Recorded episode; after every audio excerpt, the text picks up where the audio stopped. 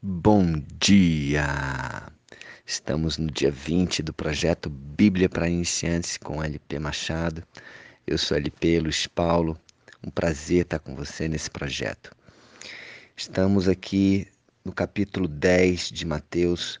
Jesus está falando aos doze discípulos, dando as instruções para que eles possam ir em nome dele, ir em nome de Jesus e curar, expelir demônios, levar a salvação, levar a palavra, a palavra de Deus aos filhos da casa de Israel preferencialmente, ir lá falar às ovelhas perdidas.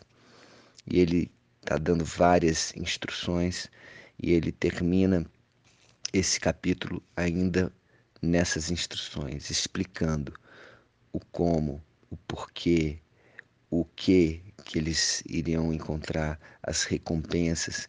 Aqui ele fala dos estímulos, das, dos desafios e das recompensas, aqui nesse trecho que vamos falar agora, do, do versículo 24 ao versículo 42, terminando o capítulo 10 de Mateus. Então Jesus continua falando para os seus doze, ok? É importante a gente ter isso em mente, visualizar essa cena, Jesus falando aos doze, dando instruções aos doze. O discípulo não está acima do seu mestre, nem o servo acima do seu senhor. Basta ao discípulo ser como seu mestre e ao servo como seu senhor. Então, o que, que ele está falando? Não precisa você querer ser mais do que eu. Seja como eu. Seja, é, faça aquilo que eu fiz. É, é simples. Não, não fique querendo é, reinventar a roda. Faça como eu fiz, como eu demonstrei aqui para você, ok? Não queira ser maior do que eu. Ele está falando aqui, ele, Jesus, está falando para os doze. E ele continua: se chamaram Beuzebu ao dono da casa, quanto mais aos seus domésticos. Então, ele, dono da casa, ele está se referindo a ele mesmo. Se chamaram Beuzebu a ele próprio, quanto mais aos seus domésticos, quanto mais a vocês. Ele está aqui admoestando, ele está aqui é, informando que isso vai acontecer. Vão fazer isso com eles também. Portanto, não os temais. Não temais essas pessoas que vão chamar vocês de Beuzebu, pois nada há encoberto que não venha a ser revelado, nem oculto que não venha a ser conhecido. Fica tranquilo, fica em paz, não tema. Não fique aí preocupado com o que vão falar de você. Deus é fiel. Nada há encoberto que não venha a ser revelado. Então, as pessoas vão saber quem verdadeiramente é você. As pessoas vão saber quem verdadeiramente é Jesus. O tempo vai vir e isso vai ser revelado. O tempo vai vir e isso vai ser conhecido. Nada, nada vai ser encoberto para sempre. Nada vai ser desconhecido para sempre. E ele continuou: O que vos digo às escuras, dizei-o à plena luz, e o que vos e o que se vos diz ao ouvido, proclamai-o aos eirados todas as instruções que Jesus passou para eles, ali, só Jesus e eles. Jesus falou: anunciai, diga, vai, vai, diz a plena luz do dia, vai e fale. Isso daqui não é para ficar entre eu e vocês. Isso daqui é para ser proclamado aos eirados. Ok? Não temais os que matam o corpo e não podem matar a alma. Temei antes aquele que pode fazer perecer no inferno tanto a alma como o corpo. Então aquele é, explicando que não não é aquele que mata o corpo que você precisa temer. Isso é o de menos. Você pode até ter o seu corpo ferido, o seu corpo morto por alguém, por alguma pessoa, mas essa pessoa ela não pode de forma nenhuma matar a sua alma. Quem pode fazer perecer no inferno tanto a alma como o corpo, quem pode matar a alma e corpo é quem é? Quem é essa pessoa? Deus. Então é importante que o nosso temor seja a Deus e não aos homens. Os homens podem sim matar o nosso corpo, pode acontecer, mas não podem matar nossa alma. Deus pode fazer perecer tanto nossa alma quanto nosso corpo no inferno. Então, o temor a Deus é muito mais importante do que o temor a algum homem. Não se vendem dois pardais por um asse, e nenhum deles cairá em terra sem o consentimento de vosso Pai. E quanto a vós outros, até os todos os nossos cabelos da cabeça são contados. Não temais, pois, bem mais valeis vós do que muitos pardais. Aqui ele está falando os dois pardais por um asse, ou seja, é muito barato. E vocês valem muito mais do que dois pardais. Então, não temais, não temais. E na Bíblia, são 365 vezes que nós encontramos a expressão não temais, não temam, não tenham medo. Será que é coincidência isso? Um para cada dia do ano. Se aproprie disso, seja corajoso, seja corajoso e vai falar a palavra de Deus. Não temam os homens. Para de ficar temendo aquele, aqueles que podem matar apenas o corpo. Portanto, todo aquele que me confessar diante dos homens, também eu o confessarei, Jesus dizendo, diante de meu Pai que está nos céus. Mas aquele que me negar diante dos homens, também eu o negarei diante de meu Pai que está nos céus. Aqui ele está dizendo: se você ficar temendo os homens, ficar com receio de falar de mim, ficar com, com vergonha de falar do meu nome, eu também o negarei. Mas se você me confessar, se você levar minha palavra, se você, diante dos homens, confessar que eu sou filho, o filho de Deus que veio para tirar o pecado do mundo, se você vier a levar minha palavra. Ah, eu também diante de meu Pai, porque eu sou teu advogado lá com meu Pai e eu confessarei diante de meu Pai. Dá uma sorte, dá uma sorte falar de Jesus, dá uma sorte confessar Jesus. Olha o que, que ele vai falar. Ele vai ser o nosso maior advogado diante de Deus. Ele vai ser aquele que vai nos confessar, aquele que vai nos proteger, o nosso pastor que vai cuidar de nós. Uau! Que fichas caem? Qual decisão que você toma? Que decisão que você toma diante de tal declaração do próprio Jesus? Pensa aí. E Jesus continua falando dos desafios. Ele fala o seguinte: Não penseis que vim trazer a paz à terra. Não vim trazer a paz, mas a espada. Lembrem, gente, ele está falando com os doze. Ele está falando, orientando aqueles doze discípulos. E ele está falando para eles que, que ele mesmo não veio, o objetivo de Jesus não foi trazer a paz.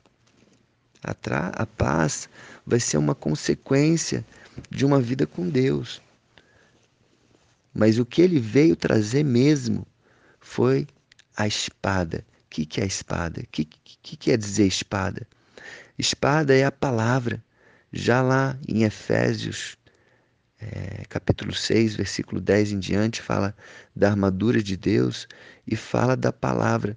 A palavra é a espada.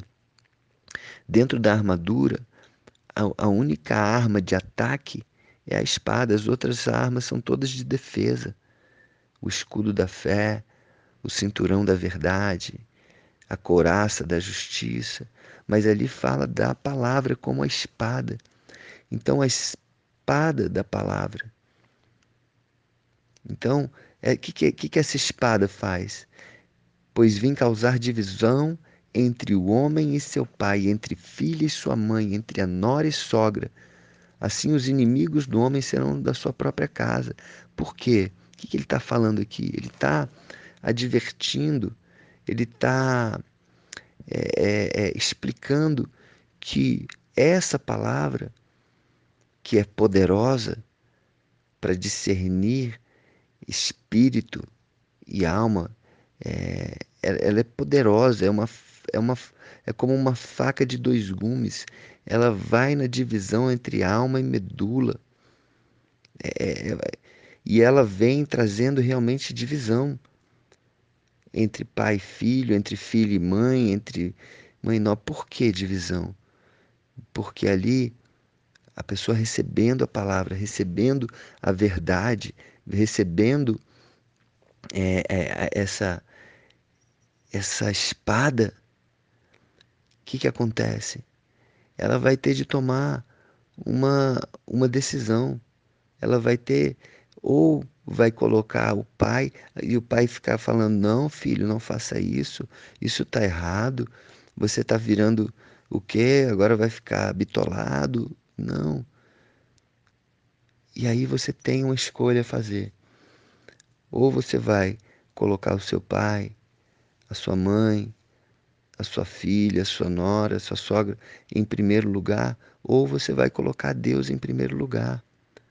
Honrando sim pai e mãe, mas colocando Deus e a palavra de Deus em primeiro lugar. E aqui continua: quem ama seu pai ou sua mãe mais do que a mim, não é digno de mim. Quem ama seu filho ou sua filha mais do que a mim, não é digno de mim. E quem não toma a sua cruz e vem após mim, não é digno de mim. Aqui ele falando da hierarquia Abraão foi um, um homem incrível, ele é considerado o pai da fé. E ele, quando veio o filho, quando veio a promessa dele, ele colocou o filho dele, Isaac, na, a, acima dele, acima de Deus. E o que, que Deus fez? Provou ele, falou para que ele sacrificasse o próprio filho Isaac. E ele foi para sacrificar. Mas Deus não queria aquele sacrifício. Deus queria a obediência. E aqui também ele fala: se você ama o seu filho mais do que a mim, você não é digno de mim. E é muito fácil, gente, você amar mais ao seu pai, amar mais o seu filho, porque você está vendo. É um desafio você amar mais a Deus que você não vê. Então é um desafio diário buscar a presença de Deus, que ele seja real na sua vida, nas nossas vidas. E ele continua: quem acha a sua vida, perdê-la. Quem, todavia, perde a sua vida por minha causa, achá-la. Então, aqui que ele está falando: não se apegue às coisas desse mundo. Não se apegue. Então é muito fácil se apegar à vida, é muito fácil colocar as coisas materiais acima das coisas sobrenaturais, acima das coisas espirituais. Mas o certo é você colocar as coisas espirituais acima das naturais. Então, perder a vida é isso, é você colocar o espiritual acima do natural. E ele continua: Quem vos recebe a mim, me recebe. E quem me recebe, recebe aquele que me enviou. Quem recebe um profeta no caráter de profeta, receberá o galardão de profeta. Quem recebe um justo no caráter de justo, receberá o galardão do justo.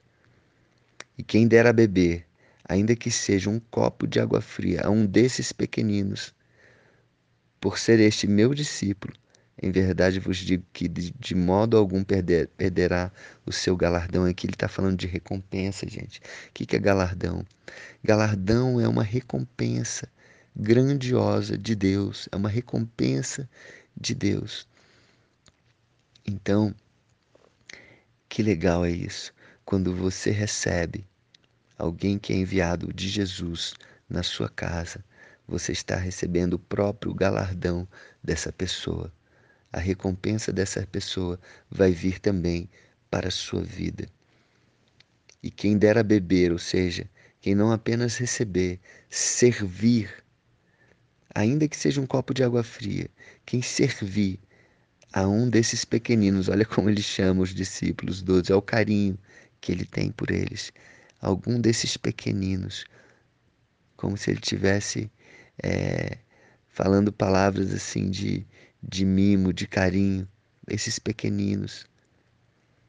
Por ser estes meus discípulos, em verdade vos digo que de modo algum perderá o seu próprio galardão. Uau! Então, aqui são instruções para que possamos receber a palavra de Deus, para que possamos nos apropriar da palavra, da espada de Deus. A espada que é poderosa como uma faca de dois gumes.